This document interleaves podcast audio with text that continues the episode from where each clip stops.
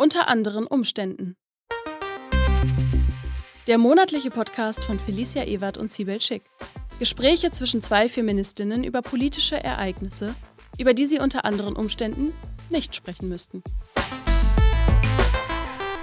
Hallo und herzlich willkommen zu Unter anderen Umständen Episode 23.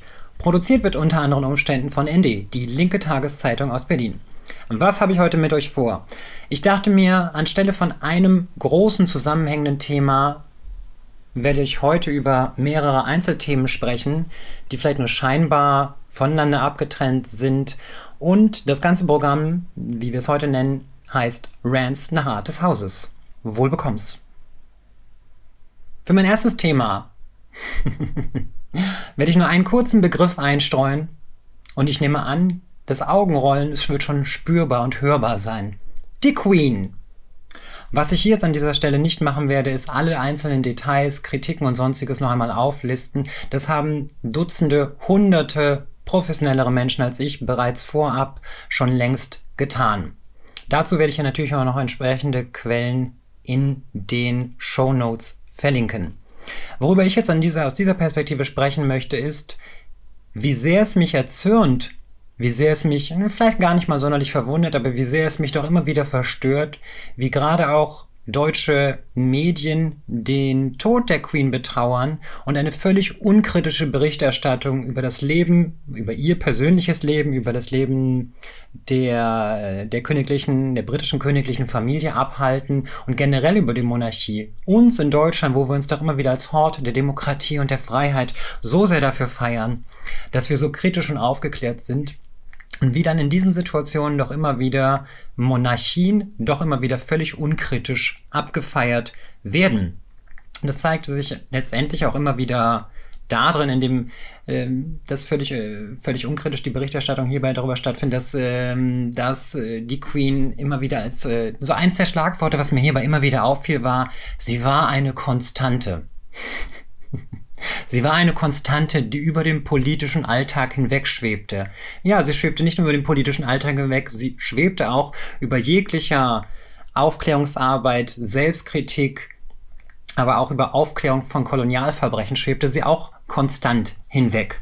Und wir sollten einfach mal unfassbar dankbar dafür sein, über die Communities von Menschen of Color, von schwarzen Menschen, die diesen Stein überhaupt erst ins Rollen gebracht haben, immer und immer, und die schon immer wieder tun, nicht erst jetzt, sondern die es seit, seit Jahrzehnten, seit Jahrzehnten immer wieder tun, Aufklärungsarbeit darüber leisten, was letztendlich auch dazu geführt hat, dass vielleicht ein Bruchteil deutscher Medien mal ein wenig kritischen Blick sich dazu traut, geradezu dazu traut, mal ein wenig kritischen Blick hierbei zu üben. Dafür sollten wir unfassbar dankbar sein.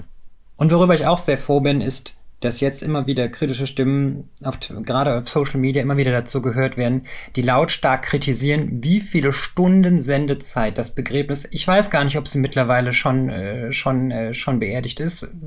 Das ist jedenfalls anscheinend eine never-ending Story. Ich glaube, Jesus hat nicht so lange gebraucht, also dieser eine da.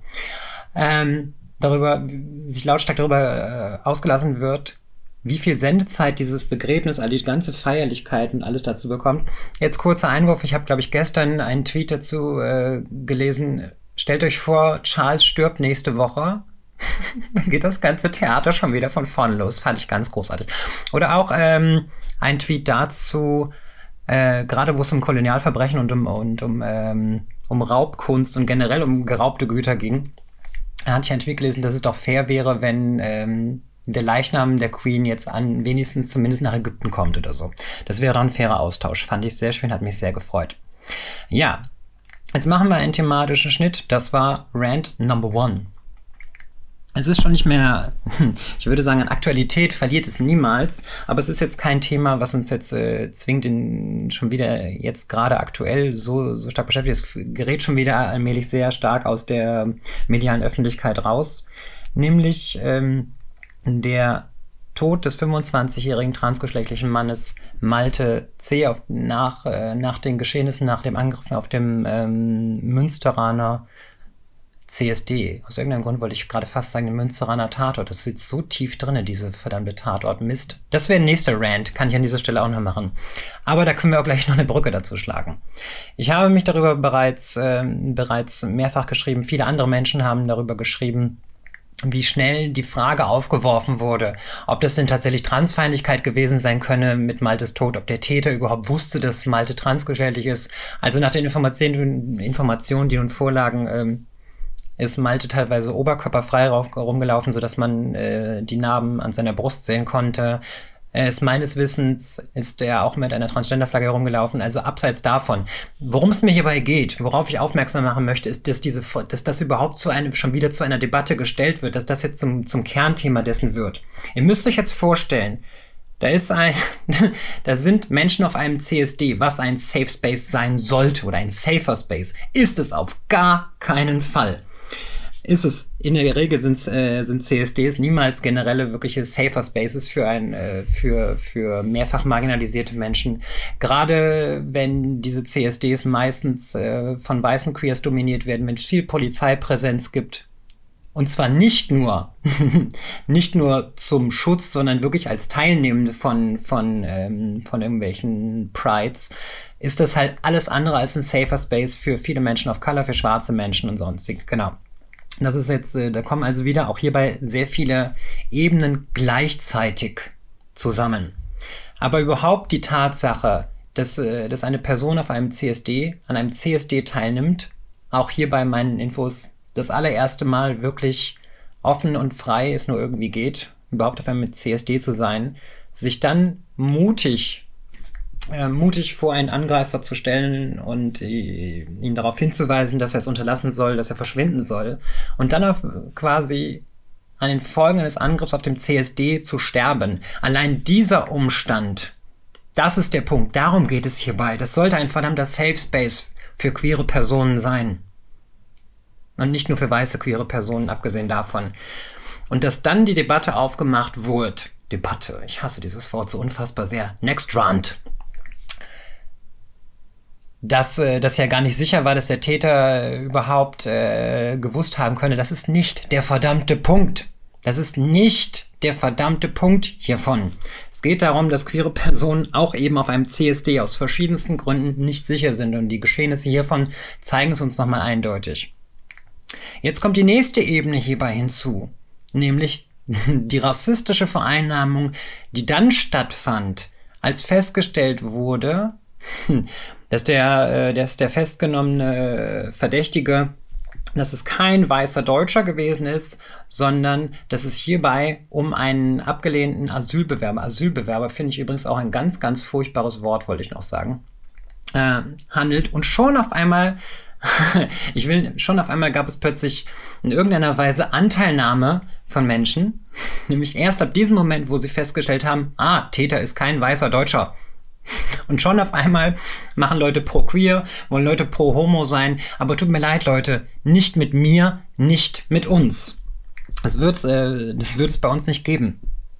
Und das, äh, das ist äh, die Problematik, Leute, die das ansprechen, genau diesen Rassismus von Leuten ansprechen. Jetzt, äh, jetzt erstmal als an Außenstehende gerichtet, nicht queere Personen, die dann plötzlich auf einmal betroffen sind, wenn wir umgebracht werden. genau. Und die Betroffenheit, die beruht, das muss ich dazu jetzt eindeutig sagen, diese vermeintliche Queerfreundlichkeit, diese vermeintliche Betroffenheit und Anteilnahme, jetzt speziell im Fall von Malte, fußt auf Rassismus, auf Rassismus und Nationalismus. Und Leute, die das angesprochen haben, werden natürlich gleichzeitig wieder kritisiert, dass ähm, mir hat jemand geraten, ich solle doch mal, ich solle diese, diese Fragestellung doch mal auf dem, auf äh, dem CSD in Insert äh, ostmitteleuropäisches Land einfügen. soll ich doch einfach mal ausführen. Ne? Das heißt, was dabei passiert, ist immer wieder gleich so ein Silencing. Ich soll mich ja nicht beschweren, ich soll nicht kritisieren. Und gleichzeitig, oder was hierbei gemacht wurde, war, Queerfeindlichkeit als ein nicht deutsches Problem darstellen zu wollen. Ja, vielleicht erinnert ihr euch da noch äh, daran, als äh, ein Haufen weiße Queers letztes Jahr die Allianz Arena in München Regenbogenfarben strahlen lassen wollten.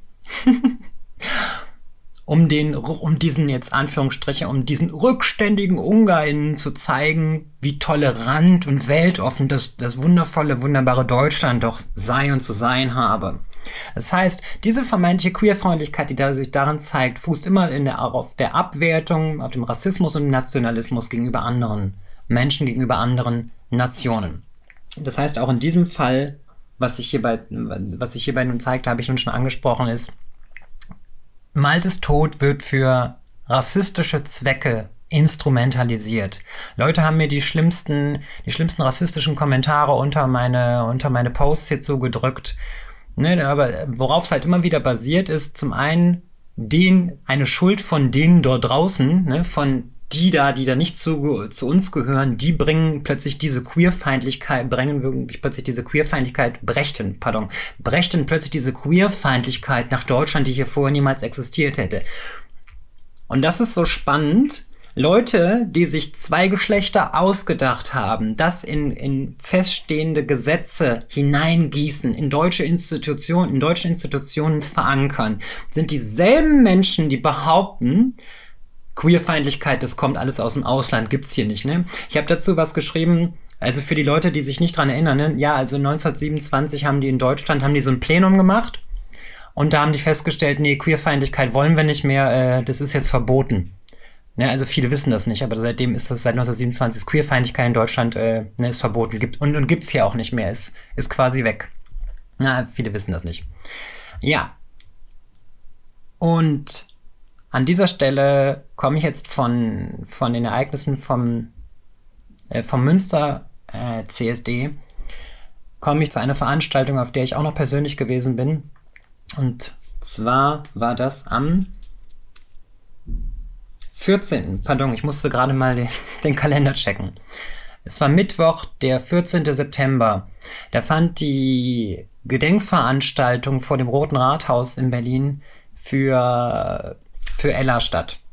Ich werde jetzt nicht alle Geschehnisse dafür äh, oder dafür nochmal weiter ausbreiten. Das haben auch in diesem Fall Dutzende Menschen, viel besser aufgearbeitet, Menschen mit einer entsprechenden intersektionalen Perspektive auf das Thema, die ich in diesem Fall nicht habe, aber darüber möchte ich auch noch sprechen. Kurz, äh, kurz dazu. Ich erinnere mich noch an, an letztes Jahr nach, nach Ellas Tod. Und zunächst einmal haben, habe ich nun mal, wie es in meiner Bubble, was halt an Dominanz so vorhanden ist, äh, sehr viele weiße Queers ihre Betroffenheit gezeigt und das ist unfassbar wichtig.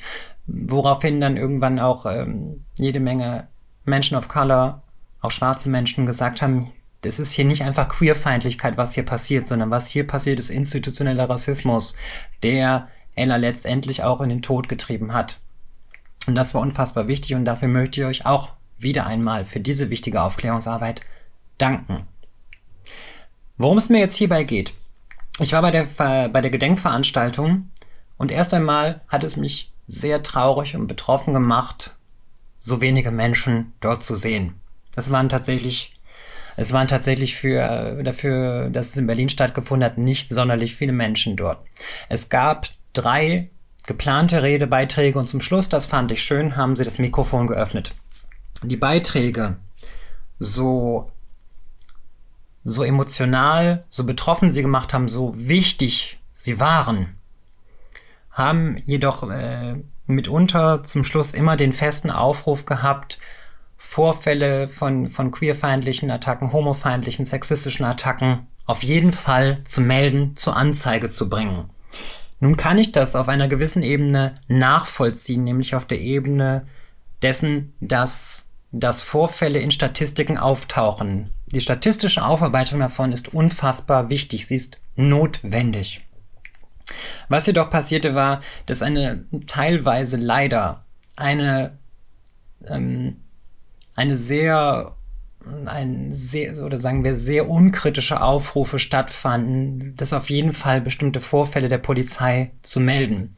Deshalb an dieser Stelle auch nochmal, weil ich das aus, aus meiner Social Media Arbeit über die letzten zehn Jahre auch sehr häufig gesehen habe, dass Leute halt einfach anzeigen müssten. Ne? Ihr müsst einfach zur Polizei gehen. Ihr müsst einfach, ne, immer dieses einfach. Ihr müsst einfach äh, das zur Anzeige bringen, damit, äh, damit da entsprechende äh, ähm, Gegenmaßnahmen, Prävention und sonstiges eingeleitet werden können.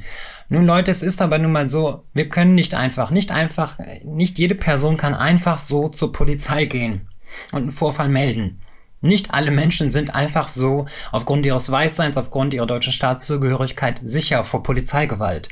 Und es droht Leuten nun mal mitunter nochmal eine zusätzliche Gewaltform, wenn sie bestimmte Vorfälle melden. Und das ist auch überhaupt kein kein neues Phänomen, dass Leute, dass Leute bei der Polizei, wenn sie, wenn sie sexistische Übergriffe, sexualisierte Übergriffe melden, dass sie nicht ernst genommen werden und gleichzeitig nochmal retraumatisiert werden vor Ort. Das ist nichts Neues.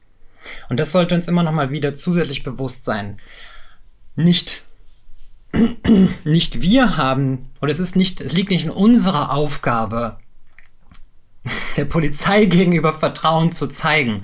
Denn die Erfahrung zeigt uns, dass wir der Polizei nun einmal nicht vertrauen können. Ich mache da gleich noch einen kleinen Bogen, keine Sorge. Ja, das heißt, so wichtig, und das war übrigens, das fand ich dann auch schön, das Mikrofon wurde geöffnet es gab ein paar spontane Redebeiträge noch und darin wurde auch nochmal darauf aufmerksam gemacht, dass nicht einfach jede Person lockerlässig zur Polizei gehen kann und dann wird schon irgendwie alles gut. Das hat mich sehr gefreut. Genau. Da würde ich gleich auch schon, wo wir gerade bei der, bei der Polizei mal wieder sind, sorry, da muss ich natürlich lachen, habe ich gerade ähm, erst auf Twitter oder via Twitter einen Artikel in der Süddeutschen zugefunden, in dem darüber aufgeklärt wird, dass der Verfassungsschutz, genau, der Verfassungsschutz, Überraschung, mittlerweile mehrere hundert Fake-Profile auf Twitter und wahrscheinlich auf Social Media insgesamt äh, selber betreibt, und das ist, äh, das ist quasi einfach nur die Digitalisierung der, der V-Leute-Kultur, nämlich Personen irgendwo einzuschleusen, ne, die, die politisch total auf der, total demokratisch sind, total auf der richtigen Linie stehen und blablabla, um Leute dort in Gruppierungen einzuschleusen, um Vertrauen zu gewinnen und um Straftaten aufzuklären, aufzudecken. Dass sie dabei mitunter ziemlich freie Hand haben, selber Straftaten zu begehen, das wird in diesem Artikel natürlich auch beschrieben. Den verlinke ich natürlich auch noch in den Show Notes und über alles Mögliche, was ich gesprochen habe, Verweise und sonstiges werde natürlich werde ich natürlich auf jeden Fall ähm, in den Show Notes hinterlegen. Genau und darüber wurde halt gesprochen, äh, dass, äh, Verfass dass der Verfassungsschutz mittlerweile mehrere hundert Fake-Profile bedient, selber betreibt. ja genau, um sich entsprechend an bestimmte äh, rechte, rechtsradikale Bubbles, ähm, was wollte ich denn jetzt sagen für ein Wort? Ich wollte jetzt eigentlich ranwanzen zu sagen, aber das kommt, ja, das kommt in etwa darauf hinaus. Oder es läuft in etwa darauf hinaus. Das ist quasi die Digitalisierung der üblichen V-Leute-Kultur, wie sie bisher schon besteht. Ne? Leute irgendwo einschleusen und dann, dann machen die genau denselben Scheiß mit, aber sie machen es natürlich äh, auf staatlichem Auftrag. Das heißt, was hier passiert, ist nichts anderes als äh, staatlich geduldete, staatlich beauftragte, vielleicht sogar mitunter rechtsradikale, rassistische, nationalistische Hetze zu betreiben, um sich irgendwo bei, bei den echten Faschos pardon, anzubiedern, Vertrauen zu gewinnen, in deren Kreise hineinzukommen, um dort die echten Straftaten aufzudecken und aufklären zu können. Und das ist jetzt, ähm, das war, ja genau, den Artikel habe ich gesagt, ja, werde ich natürlich verlinken. Und das ist, ähm, ich könnte jetzt locker lässig behaupten, ich habe so etwas vermutet. die, die mitunter starre, ich will, ich will noch nicht mal sagen Professionalität, aber die, das, äh, was sich auf Social Media immer wieder zeigt, ist so ein, so ein starres Hinauspusten von, von standardisierten Textbausteinen mit, mit Statements, Aussagen, Tweets, die einfach immer und immer wieder gemacht werden. So dass man sich irgendwann eventuell mal die Frage stellt, okay, natürlich, äh, ähm, investieren da Leute sehr viel Zeit, sehr viel Lebenszeit, um ähm, um äh, anderen Menschen das Leben irgendwie in der Form zur Hölle zu machen, sie zu bedrohen, zu traumatisieren, einzuschüchtern, damit sie sich von Social Media zurückziehen. Ähm, aber es zeigt sich doch immer eine gewisse, gewisse Professionalität da drinne. Genau Leute irgendwo, Leute in irgendeiner Weise zu provozieren, zu reizen, damit sie darauf reagieren, damit sie in ein Gespräch verwickelt werden können, damit sie sich an ihre Bubbles ne, damit sie an, an bestimmte rechte Bubbles herankommen. So, so die Idee dahinter, damit sie Bestätigung von denen bekommen und auch deren Vertrauen gewinnen können. An dieser Stelle ein kurzer Einschub, das werde ich auch noch verlinken. Ich habe vor einer Weile mit äh, Sibel über äh, digitale Gewalt gesprochen im Podcast. Die Ausgabe werde ich natürlich auch verlinken. Da haben wir über bestimmte Phasen von, von digitaler Gewalt gesprochen, wie die digitale Gewalt dann zu, zu Offline-Gewalt wird und wie dieses dann wiederum wie diese dann wiederum auch ins Online-Leben zurückgezogen wird bei der äh, Informationsverbreitung von persönlichen Daten, Fotos von, von sonstigen Orten, Begebenheiten, den Personen selber und sonstiges. Aber jedenfalls den, äh, die Folge werde ich euch na, selbstverständlich auch nochmal verlinken, darüber haben wir gesprochen. Jetzt ähm, zu diesem, jetzt wo ich das mit diesem Artikel in der Süddeutschen mit, ähm, mit den Befugnissen des Verfassungsschutzes gelesen habe, erinnere ich mich an eine, an eine Zeit zurück, als ich äh, über einen geraumen, ja, einen geraumen Zeit, Zeit, einen geraumen Zeitraum. Entweder wird es jetzt ein Schnitt oder wir lassen es einfach drin, damit Menschen sehen, dass ich menschlich geblieben bin. Ich habe dort äh, damals eine ganze Reihe von, von persönlichen äh, Beschimpfungen, Beleidigungen, Morddrohungen ähm, damals tatsächlich zu Hause bekommen. Ich habe aus Gründen, ja, sagen wir aus bestimmten Gründen, habe ich mich damals an die Polizei gewandt aufgrund der, der politischen, äh, der politischen Einsortierung dieser, dieser Bedrohungsform hat, ja, hat äh, natürlich der Verfassungsschutz äh, das entsprechend übernommen. ich, äh, ich spreche ganz offen, ich hatte permanent ein flaues Gefühl im Magen. Sie haben dann bestimmte Maßnahmen eingeleitet und witzigerweise ab dem Tag, an dem bestimmte Maßnahmen eingeleitet wurden, war Ruhe am Haus. Exakt ab dem Tag ist nichts mehr passiert. Das ist jetzt eine Ebene mal kurz davon. Kurze Zeit später, kurze Zeit nachdem ich Anzeige erstattet hatte, hat es nicht lang gedauert, bis diese, bis, ein, bis eine Bande von Faschos, also ne, mit ihren schönen anonymen Fascho-Accounts auf Twitter geschrieben hat, dass ich mich ja an die Polizei gewandt habe. Ja, woher haben die denn die Informationen bekommen? Ein Grund mehr. Ein Grund Bestätigung mehr. Warum ich der Polizei keinen Millimeter weit vertraue. Ich habe mich damals aus Gründen an die Polizei gewandt. Und ich denke, das werde ich nicht wieder tun. Jetzt könnt ihr sehen, wie schnell wir doch immer wieder ganz plötzlich bei der Polizei landen. Komisch, ne? Kaum, kaum überraschend. Jetzt können wir diesen, diesen Rant an dieser Stelle auch beenden. Jetzt komme ich noch zu einem ganz persönlichen, dann ist kein persönlicher Rant. Jetzt kommen wir noch zu einem Rant dieses Monats. Und das wird uns äh, vor geraumer Zeit beschäftigt haben, es wird uns auch noch weiterhin beschäftigen, nämlich ich hoffe, ihr spart alle Energie. Ich hoffe, ihr duscht einfach eine Woche lang nicht mehr und wenn dann nur mit Eiswasser. Und äh, die Heizung habt ihr hoffentlich alle abmontiert, ist nämlich jetzt auch verboten. genau, ja. Wir müssen, wir müssen uns alle einschränken auf den, auf den, auf den Frostwinter, auf den Hungerwinter in Deutschland 2022. Ich nehme an, wir werden uns alle in ein paar Jahren dran erinnern. Sorry, da kann ich einfach, kann ich einfach nur noch lachen. PolitikerInnen, die uns Tipps dazu geben, wie wir Energie sparen. PolitikerInnen, die uns Tipps dazu geben, wie wir jetzt am besten, wie lange wir jetzt am besten nur noch duschen sollen, dass wir uns, äh, dass wir uns äh, Pullover anziehen sollen und so. Das ist übrigens nichts Neues. Das hat Tilo Sarrazin schon vor einigen Jahren getan. Oder kreative, kreative Lösungen, einen Tag heizen, einen Tag essen, einen Tag heizen, einen Tag essen, kann man ganz individuell gestalten. Ne? Das wäre dann so die FDP-Mentalität. Während Während ein Oktoberfest stattfindet, während draußen alles Mögliche beleuchtet, während Chef Geschäfte rund um die Uhr beleuchtet sind, während eine WM in der Wüste stattfindet, wo Stadion, Stadien, Stadien runterklimatisiert werden, äh, in, in autokratischen Staaten, mit denen wir dann lieben gerne zusammenarbeiten, während während ein anderes, äh, während wieder mal ein Land ein anderes Land überfällt und wir nichts anderes sagen können als, oh ja, aber unsere Energiesicherheit äh, muss leider gewährleistet bleiben, deshalb lassen wir Aserbaidschan freie Hand. genau. Und währenddessen sagt uns Robert Habeck, dass wir äh, einfach nur noch am besten fünf Minuten kalt duschen sollten. Noch ein kleiner abschließender Rant. Die Frauenhauskoordinierung e.V. gab am, ähm, das war der 13. September, gab am 13. September gab die Frauenhauskoordinierung e.V.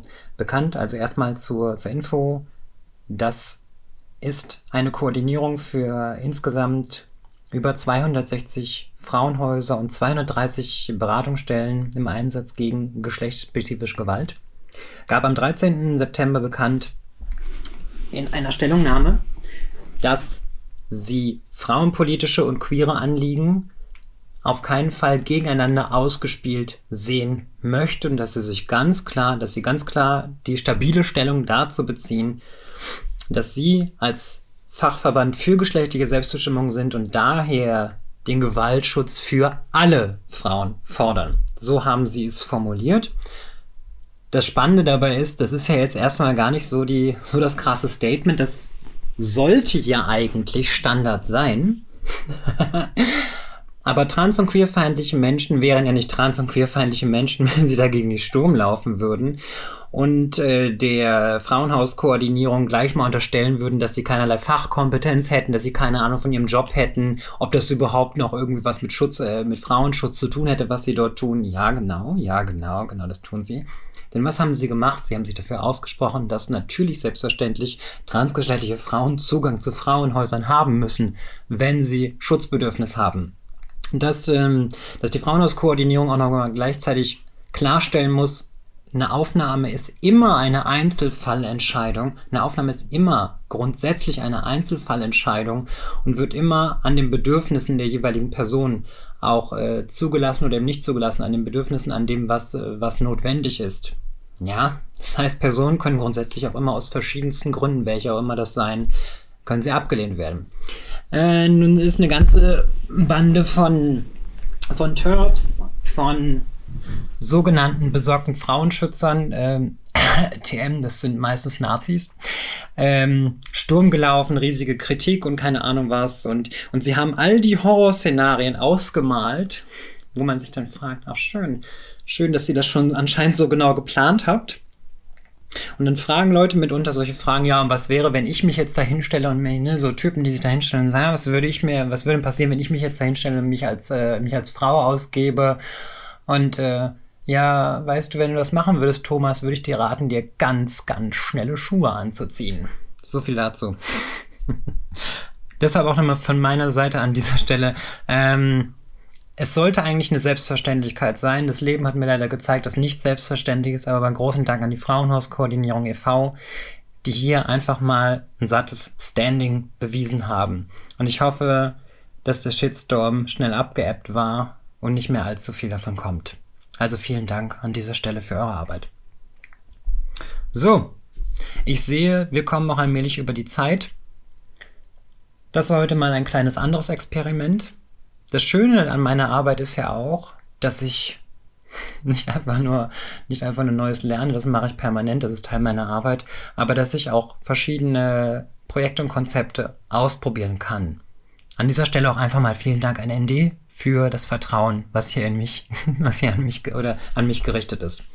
Ja, wie ich es bereits sagte, entsprechende Links ähm, hinterlege ich euch selbstverständlich in den Show Notes. Könnt ihr das dann äh, nachvollziehen.